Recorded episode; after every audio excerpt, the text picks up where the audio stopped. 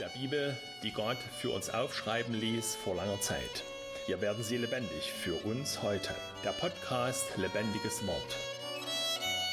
Wir haben den Predigtext vom Sonntag nochmal hier da liegen und reden über das, was in der Predigt dran kam und vielleicht auch über die Dinge, die nicht in der Predigt dran kamen. Und wir, das ist Pastor Jonas Schröter von der Lutherischen Freikirche in Wangen. Und meine Frau, die Claudia, die zugehört hat. Wir sitzen jetzt nochmal am Schreibtisch und wollen nochmal drüber reden und die Dinge vielleicht noch ein bisschen vertiefen.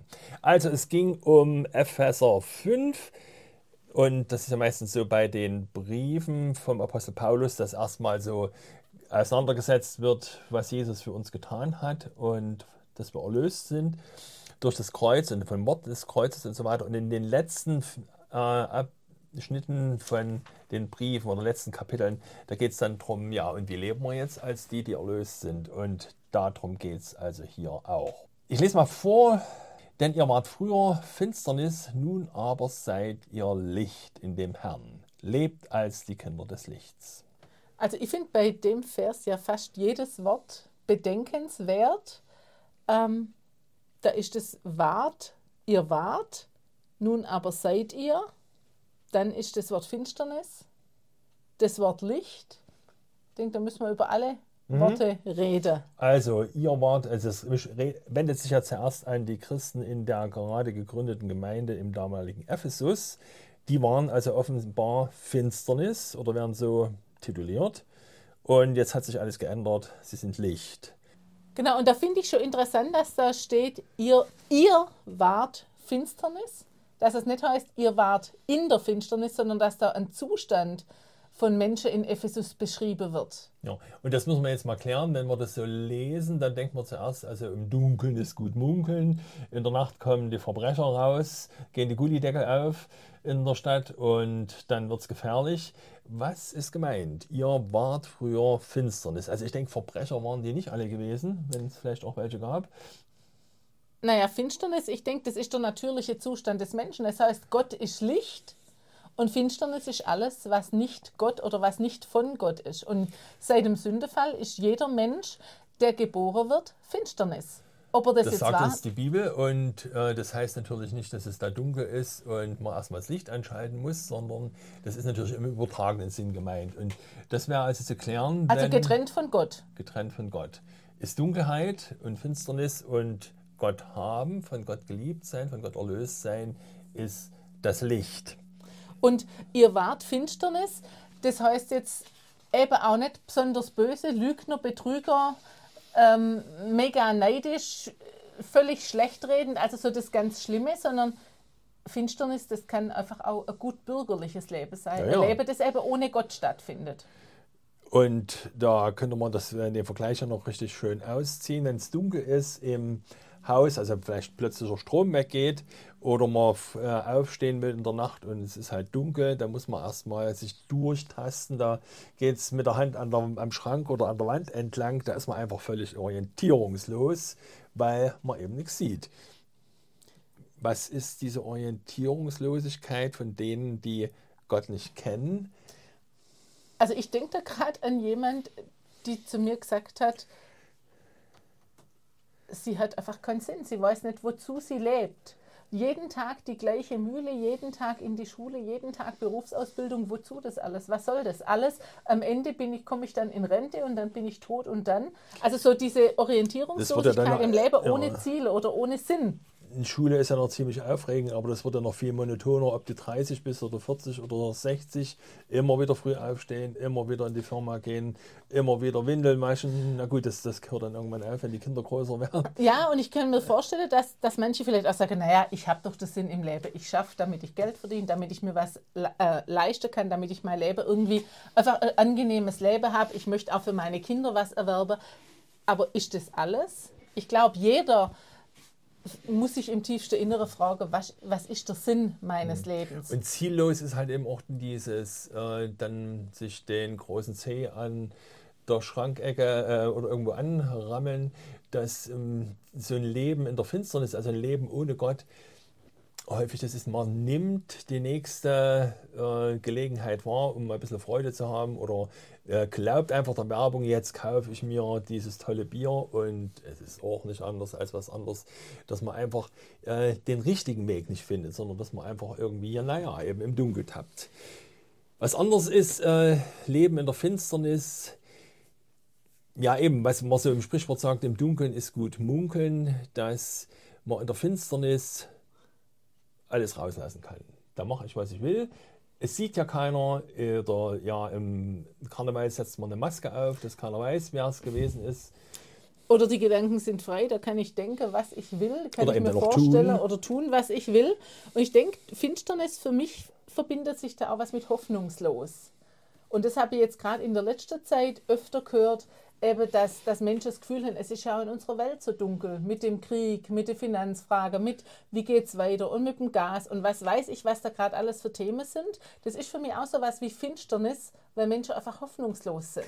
Das fällt mir so oft auf in Gesprächen, dass die Leute natürlich einen großen Fernsehbildschirm zu Hause haben und da flimmern nun mal diese hoffnungslosen Nachrichten ständig drüber, wenn man den laufen lässt. Einfach, da geht es eben immer wieder um Ukraine-Krieg und die Waffenlieferung und wer könnte da irgendwas dran ändern oder wer hat da einen Vorteil. Und dass die Leute dann im Gespräch immer so schnell mit damit anfangen, obwohl uns das ja eigentlich gar nicht betrifft. Also es soll uns ja schon betreffen, wir sollen ja auch nicht die Augen vor den Problemen verschließen.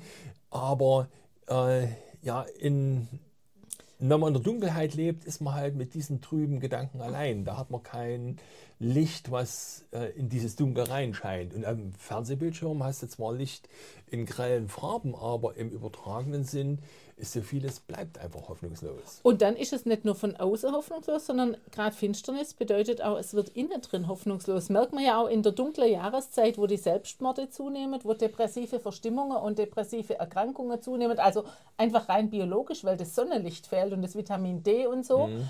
Aber Finsternis heißt eben auch depressiv werden. Durch dieses Hoffnungslossein, traurig, traurig sein. Jo. Und da heißt es eben jetzt, ihr wart Finsternis. Also das ist eigentlich der natürliche Zustand des Menschen, mal mehr, mal weniger. Und ich habe mir in der Predigt überlegt, ja, aber es gibt eben auch, es würden vielleicht auch Leute sagen, na, aber ich empfinde mich nicht so. Aber wie ist es denn, wenn ich länger in der Dunkelheit unterwegs bin? Am Anfang finde ich mich nicht so recht, aber bei einer Nachtwanderung ohne Taschenlampe, die Auge gewöhnt sich bald an die Dunkelheit. Und dann kann ich mich doch ganz gut orientieren. Und ich glaube, dass das eben auch was ist. Ihr wart Finsternis und manchmal merken wir es gar nicht, weil unsere Augen, unsere Sinne sich so an die Finsternis mhm. in uns und um uns gewöhnt haben. Man muss also auch mal daran erinnert werden, dass dieses normale Leben eigentlich ein Leben in der Finsternis ist. Ähm, jetzt kommt ein Wendepunkt. Ihr wart früher, das hat sich aber jetzt erledigt, denn jetzt seid ihr ja Licht. Also ihr seid ja, aber es hat sich geändert. Die sind zum Glauben gekommen, die Leute. Der Apostel Paulus hat ihnen das Evangelium gepredigt von dem Sünderheiland, der sie erlöst hat, und zwar durch seinen Tod am Kreuz. Dieses erstaunliche, erschreckende, äh, geradezu abstoßende Wort vom Kreuz hat das Licht in das Leben der Leute gebracht. Und die Epheser haben das ja tatsächlich sogar erlebt. Da waren viele von ihnen waren auf der dunklen Seite, die haben Zauberei betrieben, also waren wirklich auch mit dem Teufel im Bunde, haben das Evangelium gehört. Gott hat ihnen den Glaube geschenkt und das Ergebnis war, dass sie ihre Zauberbücher im Wert von viele tausend Euro verbrannten, also durch ein öffentliches Zeichen. Sie waren buchstäblich in der Finsternis und sind buchstäblich im Licht oder Licht geworden durch Jesus und haben das dann auch symbolisch durch die Verbrennung deutlich gemacht. Und es gab ja dann auch einen großen Aufruhr, weil sie keine Amulette mehr gekauft haben und so. Und Jetzt kenne ich aber nicht viele Leute, die heute Zauberbrüche verbrannt haben. Äh, wo ist denn heute der Wendepunkt für, also wenn ich äh, da am Sonntag in meine Gemeinde geguckt habe, den ich das gepredigt habe, äh, ja, wie viele Leute waren da, die früher Finsternis waren und jetzt Licht sind. Also wo, ist, du, wo ist der Wendepunkt im Leben? Also ich glaube, wenn du das so nimmst, du sagst, ihr wart Finsternis, nun aber seid ihr Licht bei uns heute gut bürgerlich lebend, nicht so im Okkulte verstrickt oder so, merkt man das vermutlich gar nicht so sehr. Das merkt der Einzelne vielleicht in sich, mhm. wenn er zum Glauben kommt, dass er auf einmal Hoffnung hat, dass also er einen Sinn hat. Aber Glauben kommen ist der Punkt. Äh, die sind zum Glauben an Jesus gekommen und da ist es Licht geworden. Und da, wenn man jetzt fragt, äh, auf welche Zeit bezieht sich das für mich, als ich zum Glauben gekommen bin. Und für alle, die als Kinder schon getauft worden sind, sind damals schon zum Glauben gekommen. Die waren also Gott sei Dank, eine recht kurze Zeit Finsternis und dann gehörten sie zu dem Licht, dann waren sie erlöst, dann gehörten sie zu Jesus und da ist natürlich jede Biografie anders, ob man dann das Licht auch wirklich im Unterricht und durch die biblischen Geschichten kennengelernt hat oder ob man so langsam wieder abgeglitten ist, wieder in das Leben der Dunkelheit. Da hat jeder, eine andere, ist jeder einen anderen Weg geführt worden. Jedenfalls gibt es das vorher und nachher. Und man muss vielleicht auch noch einschränkend sagen, dass vorher die Dunkelheit ist auch nie so ganz weg. Ja, also ich habe jetzt gerade gedacht, eben, wenn man sagt, ihr wart vor eurer Taufe Finsternis, jetzt aber seid ihr Licht, da kann man vielleicht auch bei sich selber, aber auch bei Menschen, die man kennt, sagen, äh, die sind Licht. Auch der Bruder oder die Schwester in der Gemeinde oder der Ehepartner oder der andere Mitchrist, den ich kenne, der ist Licht. Da sehe ich aber noch ziemlich viel Dunkles an dem. Oder der an mir. Das ist also eine Erfahrung in jeder Gemeindearbeit, dass es da immer wieder Leute gibt, oder ja, richtig genau, dass ich vielleicht auch zu den Leuten gehöre oder dass ich irgendwo reagiert habe, wie ziemlich viel Finsternis. Es ist halt noch da. Also dieses früher, vorher, nachher ist erstmal ein Ereignis, was in der Ewigkeit passiert, nämlich dass, also in Gottes ewiger Welt, dass Gott uns annimmt, dass er uns den Glauben schenkt und dann bist du erlöst, dann stehst du vor Gott mit einer reinen Weste da. Jesus hat deine Sünden vergeben und du bist Licht. In deinem Herzen geht ein Licht an. Aber, und das ist jetzt das Interessante, dass der Apostel Paulus jetzt nicht sagen muss, wunderbar, jetzt ziehen wir alle weiße Kleider an und gehen auf den Berg und sind alle Tage herrlich, leben alle Tage herrlich und in Freuden, sondern dass er jetzt sagt, so, jetzt lasst mal das Licht sehen. Lebt als die Kinder des Lichts. Also, da ist eine Aufforderung notwendig. Jetzt kannst du endlich auch mal anfangen, ein bisschen so zu leben wie ein Kind des Lichts. Ja, also ich denke, das ist aber also nochmal ganz wichtig, die Aufforderung, wenn man die hört, lebt als Kinder des Lichts, die kann einem auch extrem Druck machen. Wo man denkt, ach du Schande, jetzt habe ich so Vorstellungen, wie man als Kind des Lichts lebt, jetzt muss ich mich anstrengen. Und ich glaube, da ist nochmal noch mal stark machen, es ist ein Zustand, du bist bereits Kind des Lichts und jetzt leb als solches. Man müsste es vielleicht noch mit einem Beispiel unterlegen, ist vielleicht ein bisschen abgedroschen, aber da ist dieses Gossenkind, das arm im Slum irgendwo aufwächst, obdachlos, wird, lebt wie der Bettler, klaut und tut und macht und dann wird es vom König adoptiert. Und dann muss man ihm sagen, du bist jetzt ein Königskind, du hast äußerlich die Kleider an, du bist von deinem Rechtszustand das Kind des Königs und jetzt leb auch so. Lern dich so zu verhalten, wie ein Königskind lebt. Leg die Gossensprache ab. Du musst nicht dir das Essen aus dem Müll fischen. Du bist ein Königskind. Du hast das Recht, an die Tafel zu sitzen. Also der Zustand von diesem das Bettlerkind ist adoptiert, aber in seinem Herz ist natürlich noch ganz viel Bettler drin. Und in der Gewohnheit ist ganz viel Bettler drin. Aber dem sagt man jetzt, du bist ein Königskind, du hast das Geld, du hast hier das ganze, die ganze Tafel voller Essen dann ist doch so. Dann kleide dich doch, bedien dich lern am Schrank. mit Messer und Gabel zu essen. Genau, lern mit Messer und Gabel zu essen. Bedien dich am Schrank mit den schönen Kleidern. Leg deine alte Lumpe ab. Du hast alles Recht der Welt, jetzt als Königskind zu leben. Und ich glaube, das ist es dann. Mhm. Also ist ein Unterschied von dem Status, den wir haben durch die Erlösung, dass wir vor Gott gerecht erklärt sind und dem tatsächlichen Leben, was wir führen. Also dieses berühmte gleichzeitig gerechtfertigt und Sünder. Und das ist also jetzt der Punkt in diesem Abschnitt, dass wir darauf hingewiesen werden. Du bist Königskind, Jesus hat dich für Gotteskind sogar erklärt, das ist das Licht. Jetzt leg mal das Leben, die Gewohnheiten, der Dunkelheit einfach mal ab. Jetzt. Und bedien dich aus dem Schrank, den Gott dir schon gegeben hat. Also das finde ich jetzt wichtig, wenn es um Heiligung geht, um das, was wir tun müssen, mhm. dass es nicht darum geht, dass ich das aus mir selber tun muss, sondern dass, dass Gott mir eigentlich durch sein Geist oder hier heißt durch die Frucht, die Frucht des Lichts, dass er mir eigentlich alles schon gegeben hat, was ich jetzt leben soll. Wäre also die große Frage, wie macht man das? Und da geht es also hier weiter im Text von Epheser 5, Vers 9. Die Frucht des Lichtes ist lauter Güte und Gerechtigkeit und Wahrheit. Prüft, was dem Herrn wohlgefällig ist und habt nicht Gemeinschaft mit den unfruchtbaren Werken der Finsternis, deckt sie vielmehr auf. Oh, das sind aber ziemlich viele Aufforderungen und ziemlich viele Ansprüche. Die Frucht des Lichts, also das Leben als Kinder des Lichts, sieht so aus. Naja, könnte man viele Beispiele nennen, aber äh, hier ist es halt kurz zusammengefasst anhand von drei ähm, Dingen. Güte, Gerechtigkeit und Wahrheit gehört zum Leben im Licht. Ja, Güte ist, steht im Griechischen einfach das Wort für gut sein. Güte ist, wenn ich nicht sofort losbrülle, wenn der andere was macht, was mir gerade nicht gefällt. Wie könnte man das noch beschreiben? Was steckt da drin? Güte im Alltag als Kind des Lichts? Ja, man hat ja irgendwie so ein Bild von gütige Menschen im Kopf. Also ich kann es jetzt nicht so ganz ähm, benennen, aber so, so ein gütiger Mensch. Also ich denke, vergeben ist da ganz viel drin, dass man äh, einfach die Fehler der anderen sieht, aber man weiß, ich bin ja auch fehlerhaft.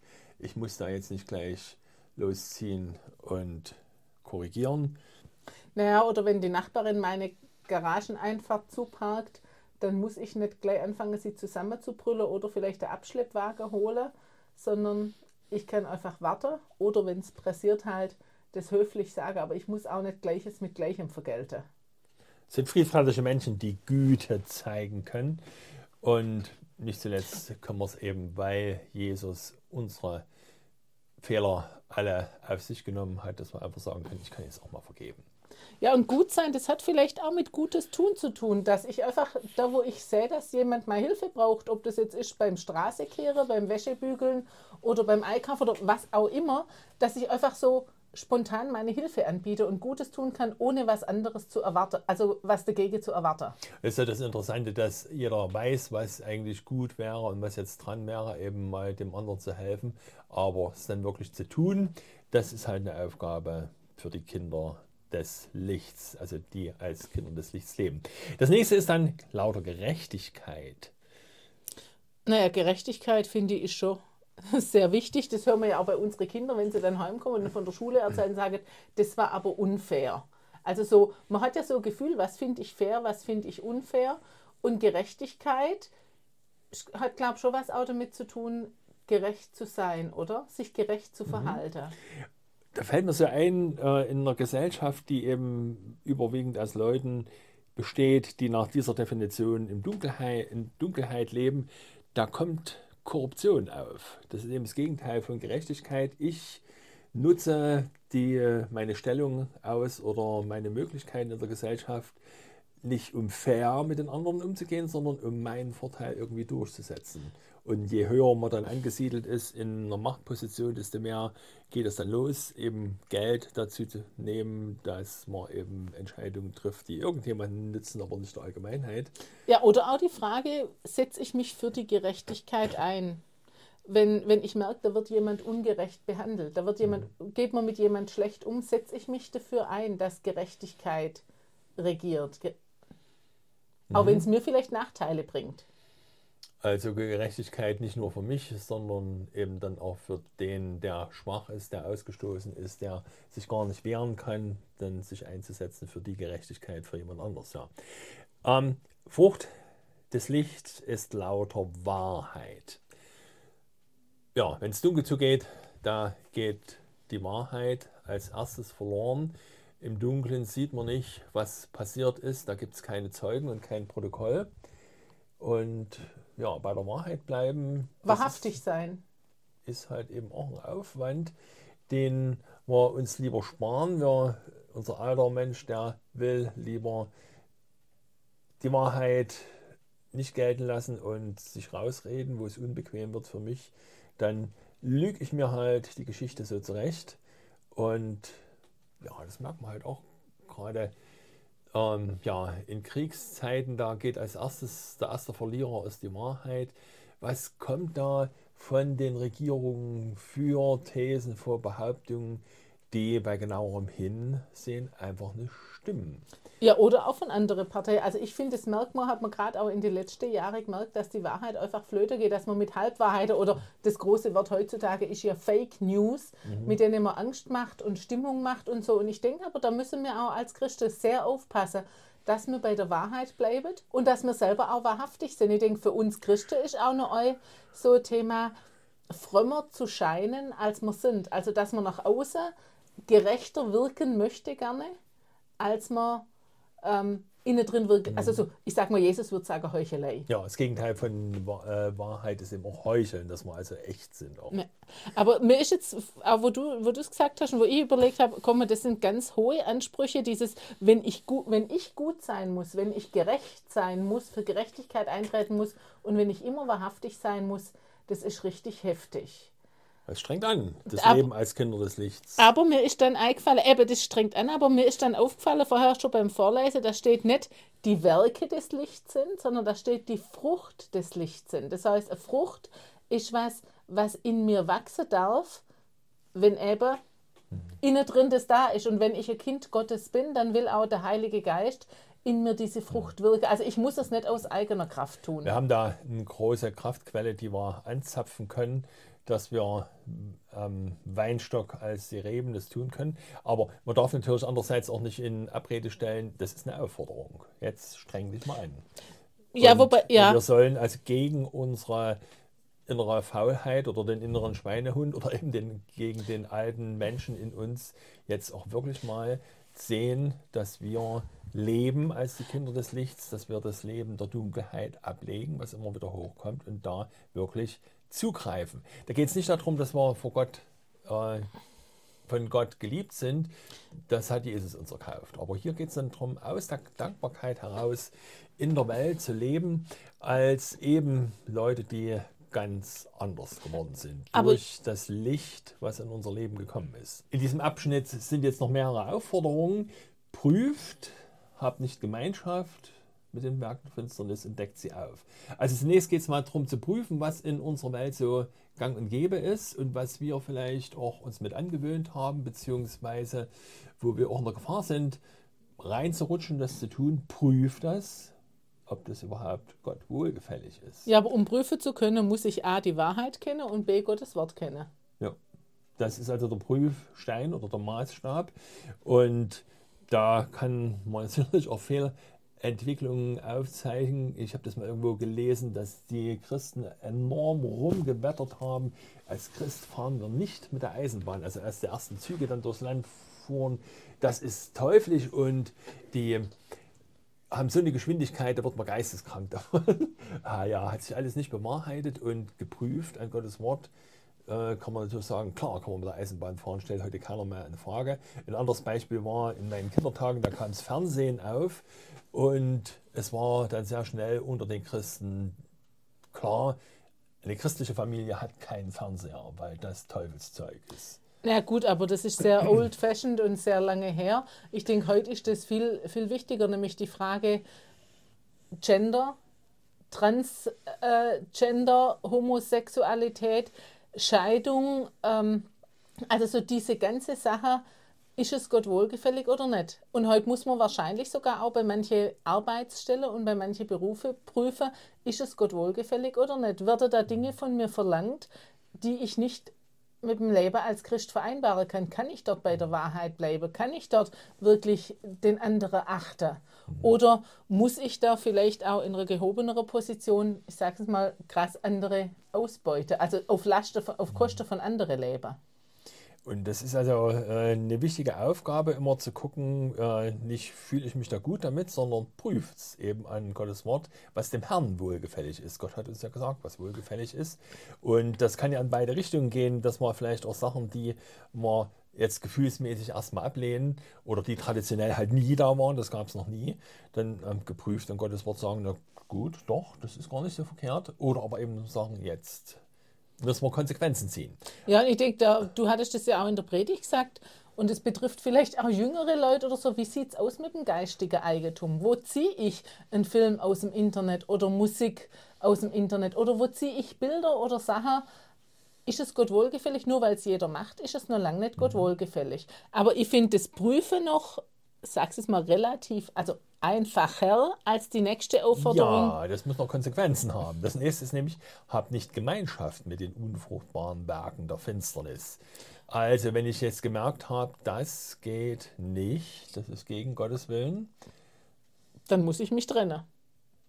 Wie kriegt man das hin? Nicht Gemeinschaft haben. Es steht ja jetzt nicht Gemeinschaft haben mit den Leuten, sondern mit den Werken, mit den unfruchtbaren. Ja, also zu meiner Zeit, Jugendbund, Jugendkreiszeit war die Frage, darf ein Christ zur Feuerwehr?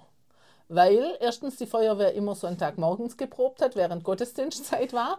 Und zweitens eben in der Umkleide von der Feuerwehr, es war halt eine reine Männergesellschaft und es entsprechend zuging. Und es war dann schon echte Frage, darf ein Christ in die Feuerwehr oder darf ein Christ in Fußballverein, wo es dann unter Umständen eben auch nach dem, nach dem Fußballspiel ziemlich viel getrunken wurde und ziemlich zotig wurde. habt nicht Gemeinschaft mit den unfruchtbaren Werken der Finsternis. Wo äh, muss man da einen Stecker ziehen oder wo muss man sich dann raushalten? Also ganz aus der Welt verschwinden kann man nicht. Wie sieht das aus? Kann ich in einem Betrieb arbeiten, wo ich genau weiß, hier werden die Kunden über den Tisch gezogen mit äh, irgendwelchen minderwertigen Produkten? Oder kann ich, ja, in, jetzt für die Kinder, kann ich in die Schule gehen, wo die Lehrer das laut und deutlich sagen, ich glaube nicht an Gott und ich halte das ganze fromme Zeug für Unfug. Ja, oder jetzt auch hier in unserer Gegend, wo jetzt, sage ich mal, lutherische Christen äh, etwas rar gesät sind für die Kinder oder auch für junge, Jugendliche, junge Erwachsene, kann ich Freunde haben, die nicht glauben und die so ein ganz anderes Leben leben, als eigentlich, sagen wir, christlich wäre. Die die Freunde, Freundschaften, die Partnerschaften wechseln, die auf Partys gehen, die vielleicht auch noch kiffen oder sich immer mal doch zudröhnen mit Alkohol oder die, die Musik Wort, hören, die nicht passt. Angebot Also die, die vielleicht sogar satanisch ist. Kann ich mit solchen. Leuten befreundet sein Pastor oder ist das schon Gemeinschaft haben den mit den Leuten der. Finsternis? Ja, in der kann man keine einfache. Antworten geben. Deswegen steht es im Prüft in jedem Fall. Da muss man immer wieder genau hinschauen. Und es sind auch gewisse Entscheidungen, die der eine vielleicht so und der andere so fällen kann. Ja, oder ist es vielleicht auch eine innere Haltung zu sagen, ich kann zwar mit solchen Leuten befreundet sein, aber mein Herz, also befreundet im Sinne von, sie sind meine Kameraden und trotzdem bin ich innerlich distanziert. Ja, dass man also diese Distanz war, äh, war zu den unfruchtbaren Werken der Finsternis, aber eben trotzdem mit den Leuten zusammenarbeiten muss in irgendeiner Form. Aber der Paulus wird ja noch eine Zacke härter. Oh ja, deckt sie, also diese Werke der Finsternis viel mehr auf. Also es ist nicht nur äh, leise davongehen oder nicht mitmachen, sondern es ist auch hingehen und sagen, so geht's nicht. Whistleblower oder wie heißen die, die also Alarm schlagen, ja, das ist dann richtig schwierig. Ja, aber es ist eigentlich auch ein Dienst. Also da denke ich, wenn die Frucht des Geistes Güte ist oder der Li des Lichtes Güte ist, dann ist es auch ein Zeichen der Güte, meine Freunde, Bekannte, Klassenkameraden gegenüber, wenn ich sie warne und sage, hör zu, du bist da auf einem sehr gefährlichen Weg. Was deine Musik angeht, was dein Verhalten in der Freizeit angeht, dein Umgang mit Alkohol oder was auch immer. Ähm, es ist ja, ich bin ja dann gut zum anderen, sage ich mal, wenn ich ihn warne. Und wenn ich dann sage, du, da kann ich nicht mitmachen, weil. Oder ich sage, ich gucke mir diese Filme nicht an oder ich rede nicht so über Frauen, weil das einfach dem Respekt und der Würde der Frau nicht gerecht wird oder dem, dem Wert der Sexualität nicht gerecht wird, wenn hier Zote gerissen werden. Es ist die Frage, äh, wenn also schlüpfrische Witze erzählt äh, werden, sitze ich einfach dabei und mit versteinertem Gesicht und lache nicht drüber. Oder dann decke ich sie eigentlich auch schon auf. Da fühlen sich die Leute auch nicht mehr so richtig wohl, mir ihre Witze zu erzählen. Oder sage ich auch noch was dazu und sage, ja, hast du das wirklich nötig, jetzt ähm, solches Zeug zu erzählen? Ich meine, schwieriger wird es dann in der Firma, wenn ein Arbeitsplatz dran hängt. Aber auch dort letztlich mitgefangen, mitgehangen und da auch dort zu sagen, nein, es ist nicht richtig. Ich mache das nicht. Das ist nicht richtig. Es dient ja letztlich auch der Firma. Aber es ist Jesus ganz schön sagt- schwer. Jesus sagt das so schön in der Bergpredigt, ihr seid das Salz der Erde und das Licht der Welt. Das kommt mit einem Preis. Da müssen wir im Leben manchmal auch Nachteile in Kauf nehmen. Und ja, da ist Fingerspitzengefühl gefragt. Wo gehen wir einfach weg? wo können wir uns zurückziehen oder wo ist einfach auch mal wichtig, die Werke, der, die unfruchtbaren Werke der Finsternis aufzudecken. Aber ich denke jetzt, bevor jetzt jeder einen Druck spürt und denkt, ich muss jetzt, ist es vielleicht nochmal wichtig, eben an der Anfang zu erinnern, ihr seid Licht, die Frucht des Lichtes ist. Also der, der in uns ist, ist Jesus. Und der, der das wirkt und der uns die Kraft dazu gibt, ist Jesus und ist Gottes Geist. Wir müssen das nicht aus eigener Kraft tun. Oder nochmal vom Bild von dem Königskind. Der König hat den Schrank schon gefüllt. Wir brauchen uns nur dran zu bedienen. Und das adoptierte Kind ist adoptiert. Das braucht sich jetzt nicht zu bewähren, um Königskind zu sein. Wir brauchen uns in dem Sinne nicht zu bewähren, dass wir äh, mit Gott im Frieden sind und dass wir in den Himmel kommen. Das hat Jesus schon für uns erkauft. Aber jetzt geht es eben hier darum, ihr seid Kinder des Lichts. Ja, jetzt lebt auch als die Kinder des Lichts. Und da wollen wir uns also immer wieder neue Kraft schenken lassen. Wir wollen beten. Herr Jesus, wir danken dir dafür, dass du in diese Welt gekommen bist, dass du das Licht der Welt bist. Herr, lass dieses Licht auch in unserem Herzen groß werden. Du hast uns zum Licht gemacht. Gib uns jetzt auch die Kraft, als die Kinder des Lichts zu leben und die unfruchtbaren Werke der Finsternis zu meiden. Amen.